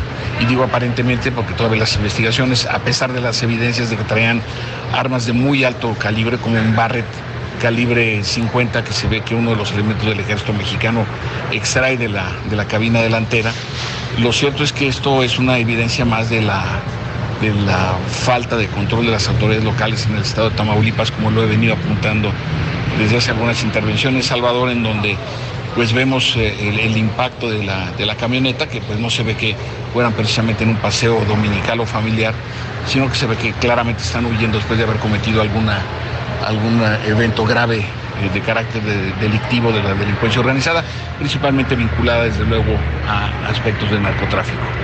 Entonces, no obstante, las evidencias eh, tienen que desahogarse, las pruebas, Salvador, y puede ser un tanto polémico lo que voy a señalar, pero eh, no por precipitarnos como opinión pública o como organizaciones de defensores de los derechos humanos que desde luego tienen toda, toda la posibilidad de hacerlo, pero hay que analizar todas las variables, las circunstancias bajo las cuales se dieron estas, estas lamentables situaciones en donde pues para hacer valer la ley no es posible violar la misma. Entonces eh, aquí los, los aspectos, los protocolos que se están observando, por lo menos en este tipo de eventos tan, tan delicados y por qué no decirlo dramáticos, pues ameritan una, una reflexión.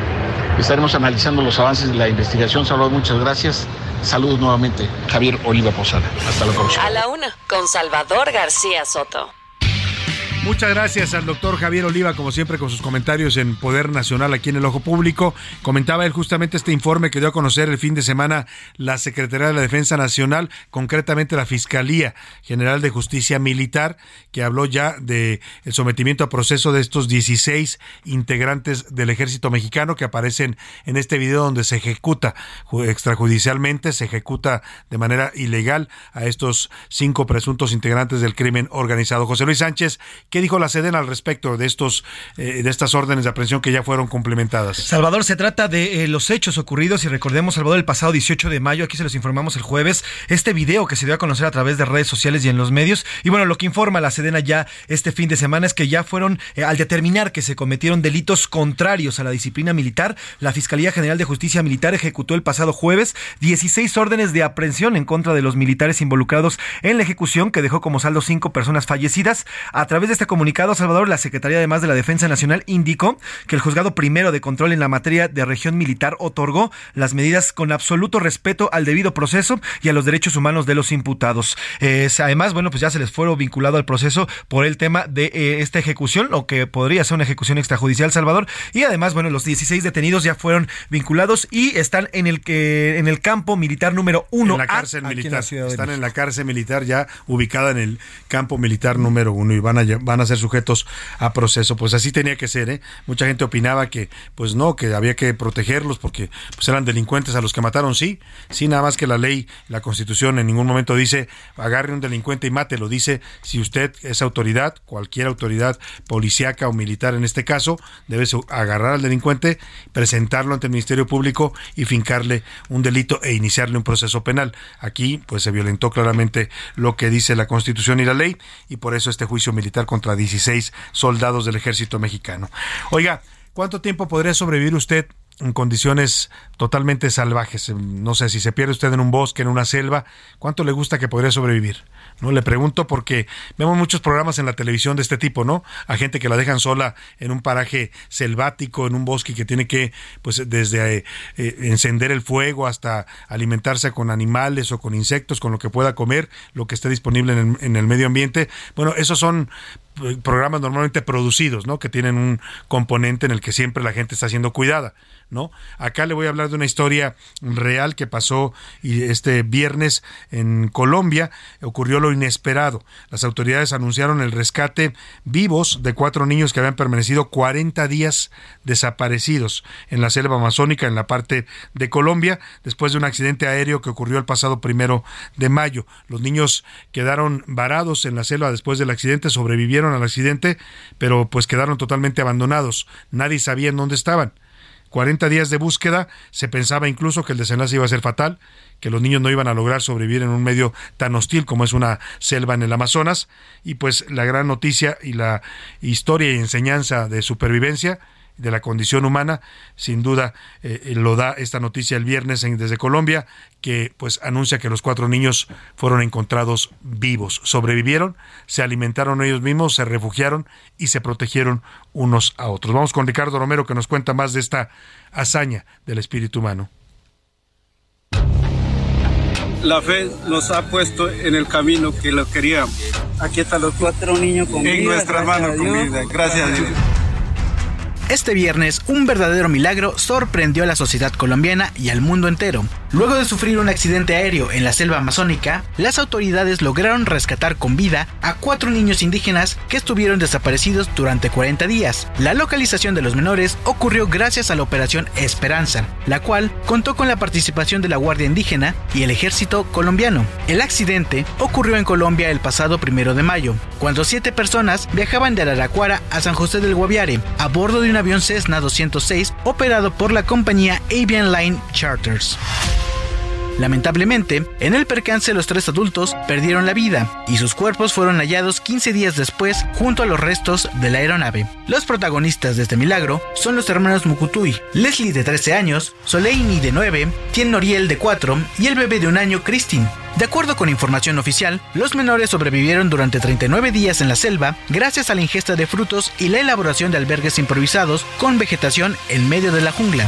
Finalmente, el hallazgo ocurrió este viernes alrededor de las 17 horas, tiempo local de Colombia, en un punto remoto entre los departamentos de Caquetá y Guaviare. Tras el rescate, los niños recibieron atención por médicos de combate del Comando de Operaciones Especiales y por la noche los trasladaron en helicóptero a la base militar de San José del Guaviare para estabilizarlos. Ante el suceso, Gustavo Petro, presidente de Colombia, dijo lo siguiente. Estaban solos, no habían sido ellos mismos lograron un ejemplo de sobrevivencia total, digamos, que quedará en la historia. Por su parte, los abuelos de los niños también expresaron su sentir. necesito aquí, ojalá, lo quiero abrazar, es tu momento, quiero abrazar a mi nieto, todos los cuatro. Es algo que para nosotros no nos dejaba dormir, no nos dejaba estar feliz, no nos dejaba hablar. Para nosotros fue una oscuridad. Para la una con Salvador García Soto, Ricardo Romero. Qué historia, de verdad, qué historia. Lo más parecido que recuerdo yo es aquella historia de los años 80 de los sobrevivientes de los Andes, ¿no? Que sobreviven a aquel accidente aéreo en plenas, pues, em, picos de los Andes. Eh, pero bueno, eran adultos, la mayoría de ellos eran adultos y se organizaron y lograron sobrevivir incluso comiendo carne humana. ¿no? Tomando sus propios orinas en un medio totalmente hostil. Estos niños sobreviven al accidente aéreo, y, escuche usted, o sea, logran sobrevivir los cuatro, trece, nueve, cuatro años y un bebé de meses de edad, que era su hermanito, y logra sobrevivir también el bebé.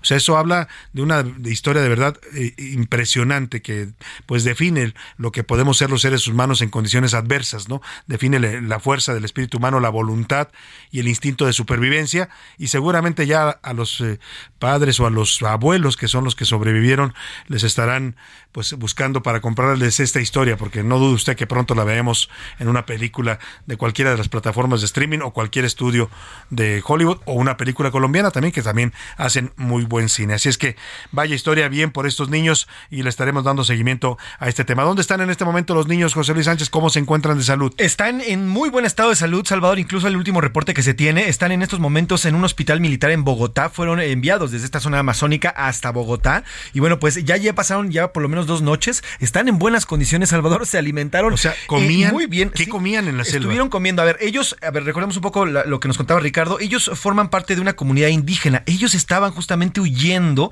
porque en la comunidad donde ellos vivían eh, había una, un fuerte, eh, una fuerte eh, delincuencia. Se subieron a este avión para moverse hacia otra región. desplazados, pues, de su comunidad, desplazados. Y choca este avión. Y bueno, pues lamentablemente el piloto, un guía y la madre fallecen, pero estos cuatro niños sobreviven. Y estuvieron comiendo frutos.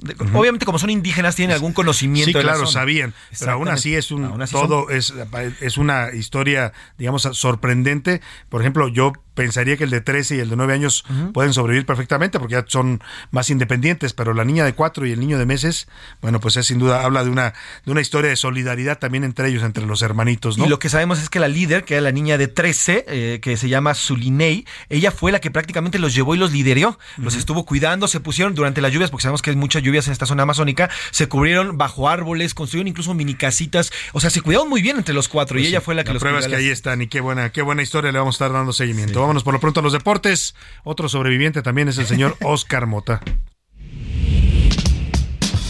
Los deportes en A la Una con Oscar Mota. Oscar Mota, sobrevives todos los días al tráfico desde Texcoco hasta acá. O sea, mi querido Salvador García Soto, hoy un gran día para ganar. No, yo pensé que decías al fin de semana, hubo muchos deportes. También, también. Muchas reuniones. Uno ya no tiene 20 años, entonces. Eh, claro, claro. Sobrevivientes, ¿cómo no? No, y sobrevivientes en, un país como este, todos somos sobrevivientes. Sí, a, eso me refería, querido Salvador García Soto. Oye, de esto que platicas, qué increíble historia. Y ahorita tú bien mencionabas el tema de los sobrevivientes de los Andes, que por cierto, eran un equipo de de, como de la cross, como de, o sea, eran de un equipo, recuerdo de esa parte. una parte de ellos, la mayoría, pero una parte de ellos. también Y recuerdo también hace pues algunos años un equipo de fútbol tailandés de niños llamado los Jabalíes Salvajes, que también pasaron 17 días en unas cavernas ante un montón de inundaciones, también una historia fantástica. claro. Y se puede ver ahorita esta película en Netflix, ¿no? Y todo eso. Entonces, los mineros de Chile, que es un contexto distinto, ¿no? Los mineros de la mina de cobre allá en Chile. increíble, ¿no? también al derrumbe. Escuchando todo esto, increíble, verdaderamente. Sin duda alguna. José Luis. Perdón, las eran jugadores de rugby. Jugaban no, el, equipo chileno, sí, el equipo chileno. No, no, no, los, los, este, bueno, los uruguayos estaban en, los Andes. los Andes, los Andes eran de Uruguay. Exacto, parte de Uruguay y sí eran Y practicaban, sí, tenían el equipo y también nuevamente esos niños. Qué bueno. qué bueno que están vivos verdaderamente. Querido Salvador, pues bueno, dentro de lo que hubo este fin de semana, a ver, temas importantes. Número uno, Novak Djokovic, querido Salvador, gana a Casper Ruth, gana el torneo Roland Garros, que por cierto hay una historia importante ahí con el Roland Garros. La voy a resumir muy rápido. Roland Garros no tiene nada que ver con el deporte. Es uno de los eh, torneos más importantes de tenis, pero Roland Garros no era deportista, ni mucho no era menos. tenista, nada. No, ¿Y él ¿Por era- qué le pusieron su nombre? Él era un piloto de guerra francés que peleó en la Primera Guerra Mundial y entonces en la zona donde están ahorita los campos de Roland Garros dice que pues ahí, ahí murió, ¿no? En batalla y demás.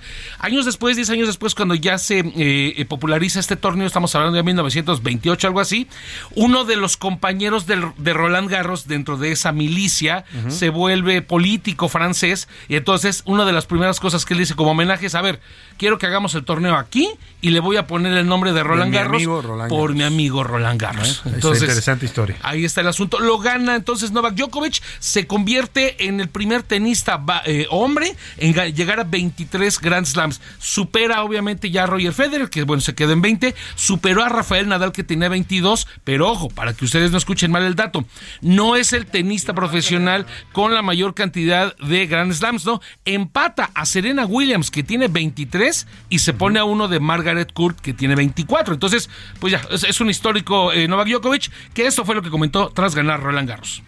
Of course, journey is still not over. I feel, you know, if I'm winning slams, why, why? Por supuesto, mi temporada aún no ha terminado. Siento, ya sabes, que si sigo ganando estos Grand Slams, continuando en mi carrera de más de 20 años, la verdad, sigo motivado, sigo inspirado para jugar el mejor tenis en estos grandes torneos, los que cuentan para tener la mayor cantidad de la historia de nuestro deporte. Y estoy listo para Wimbledon. Está listo para Wimbledon, ahora no me metí como actor de método, entonces digamos, porque además mi serio no es muy bueno. Sí, eh, se te da cuando, cuando el, el traducido es, es más empático. ¿no? Exactamente. Entonces, el mi serbio todavía no es muy bueno. Eh, gana Manchester City rápidamente temas de la Champions 1-0, su primer título. Y queda el asunto de Oasis, querido Salvador. Festejaron los jugadores con, con la canción de Oasis y vienen los hermanos Gallagher. Todavía no han hecho el anuncio, pero seguramente algo. A ver si no se pelean después. Esa ¿Crees que vengan a México si se reúnen? La verdad. Tienen muchos fans aquí. Sí, muchísimos, pero a ver si les llegan el precio y que no se peleen ellos. Ese es, Sobre el- todo. eso es lo que me Han venido preocupa. separados. Ha venido Sí. Liam y ha venido Noé Gallagher a varios festivales aquí en la Ciudad de México. Pero bueno, esperemos verlos juntos de nuevo. Gracias, Oscar. Hoy un gran día para ganar. Y vámonos rápidamente a otros temas importantes.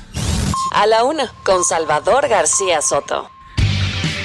Bueno, hace un rato le informaba de lo- la presencia hoy de Xochitl Gálvez en Palacio Nacional. Desde muy temprano apareció la senadora del PAN para exigir su derecho de réplica al presidente con su amparo en mano, que un juez federal le otorga esta, em, pues esta garantía que deben tener todos los ciudadanos mexicanos según la ley.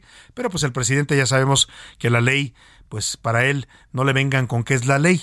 Xochitl Gálvez, ¿cómo estás? Me da gusto saludarte esta tarde en la línea telefónica. Buenas tardes, senadora. Salvador, buenas tardes, qué gusto saludarte a ti y al auditorio. Pues yo lo único que fui a Palacio Nacional es hacer valer un amparo que me tocó un juez para que el presidente me dé el derecho de réplica por una afirmación que hizo sobre mi persona que yo jamás hice y que pues al- para el presidente es muy fácil utilizar la mañanera para difamar, para mentir y cuando un juez ordena que rectifique, que me dé mi derecho de réplica, pues simple y sencillamente me cierra la puerta de Palacio Nacional. Literalmente te cerraron la puerta, Mariana. Llega- lograste llegar hasta ahí en medio de estos grupos que te gritaban, algunos te apoyaban, también escuchaba gritos de apoyo, pero otros pues te fueron asediando para que no, no avanzaras.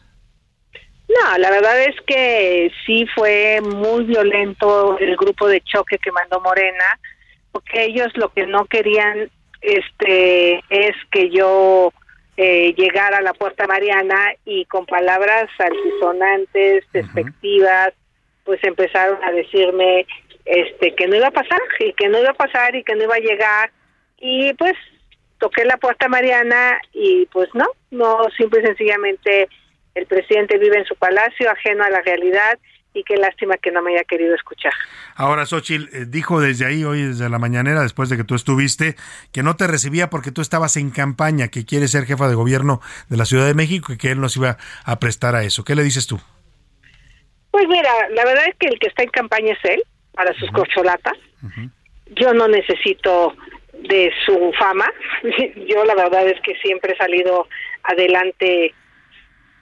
Eh, su popularidad le va a servir para apoyar a sus corcholatas, a ver hasta dónde llega. Pero a mí lo que yo fui a hacer valer es un recurso legal que me otorgue el derecho de que él rectifique yo pueda rectificar delante de él las palabras que nunca dije. Eh, entonces, no, eh, yo ya soy hoy la favorita en las encuestas, ya estoy hasta arriba, sin su fama, sin su popularidad. Se había comentado el fin de semana que te iba a acompañar Vicente Fox, el expresidente de México. Eh, ¿Hubo realmente algún, algún acercamiento de Fox o qué pasó? Pues lo puso en Twitter y yo le pedí que no viniera porque prefiero que este sea un tema de carácter legal, de carácter político, porque realmente lo que yo quiero hacer valer es mi derecho de réplica y el presidente iba a usar la presencia de Fox para descalificarme y la verdad es que no se lo voy a permitir porque yo llegué al gabinete de Fox por los cazadores de talento. Yo ya tenía una trayectoria al lado de las comunidades indígenas propias. Yo no anduve detrás de ningún partido político para ser integrante del gabinete. ¿Qué, qué sigue, Xochitl Galvez? ¿Vas a seguir en esta lucha jurídica hasta que obtener tu derecho de réplica? Voy a seguir en la lucha jurídica, vamos a ver si el presidente el presidente presenta algún recurso de reclamación. Y entonces pues nos vamos a otro pleito porque pues ahí tendrá que revisarlo un colegiado y seguramente por lo menos tardará tres meses. Pero mientras tanto pues que quede ahí establecido que el presidente no cumplió su palabra.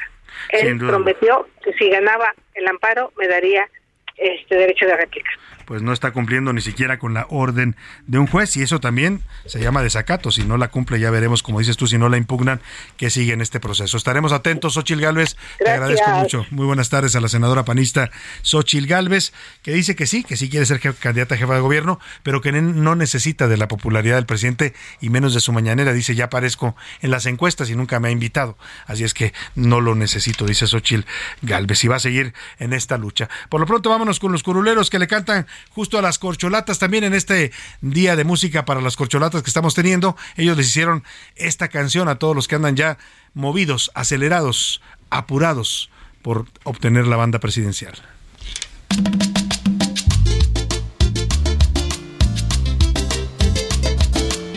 Que sea de muy buen cuerpo, que tenga muy buen aliento, cola de caballo negra que haya detenido guerras. Obviamente que tenga su encanto, que la quieran harto en palacio. No debe tener pancita, conta con buena postura, más que nada, una voz más delicada, que le guste mucho el guinda, unas uñas muy cuidadas compañeros, esas son las reglas claras a todas las corcholatas que comience la batalla.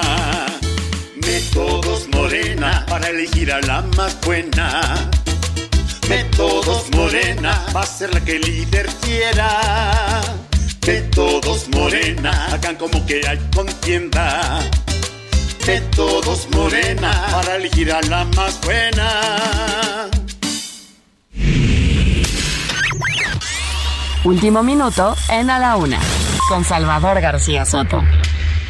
José Luis Sánchez, ¿qué nos tienes de último momento? Salvador, en el mundo se despiden de Berlusconi, el ex primer ministro de Italia, y bueno, pues falleció este fin de semana a los 83 años de edad, y ya en todo el mundo se despiden de este político que durante la década de los 90 y los 2000 fue gran, de gran importancia para sí, Europa. Una, una gran figura en la comunidad europea, Silvio Berlusconi, impulsor incluso de la unidad de Europa. Oye, rápidamente en la cuenta de Twitter de Francisco Garfias, compañero columnista del diario Excelsior, está subiendo que es un hecho ya que de buena fuente puede comentar que Rosa Isela Rodríguez llegaría a en lugar de Dan Augusto y que Juan Ramón de la Fuente va a la Cancillería.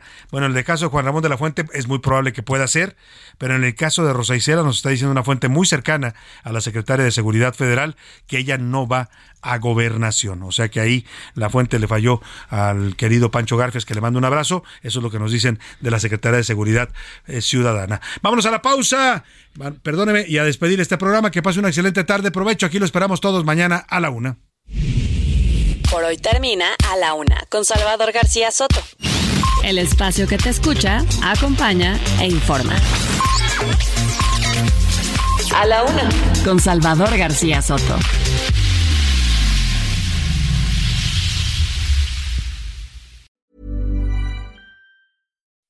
When you make decisions for your company, you look for the no-brainers. If you have a lot of mailing to do, stamps.com is the ultimate no-brainer. Use the Stamps.com mobile app to mail everything you need to keep your business running with up to 89% off USPS and UPS. Make the same no brainer decision as over 1 million other businesses with Stamps.com. Use code PROGRAM for a special offer. That's stamps.com code PROGRAM.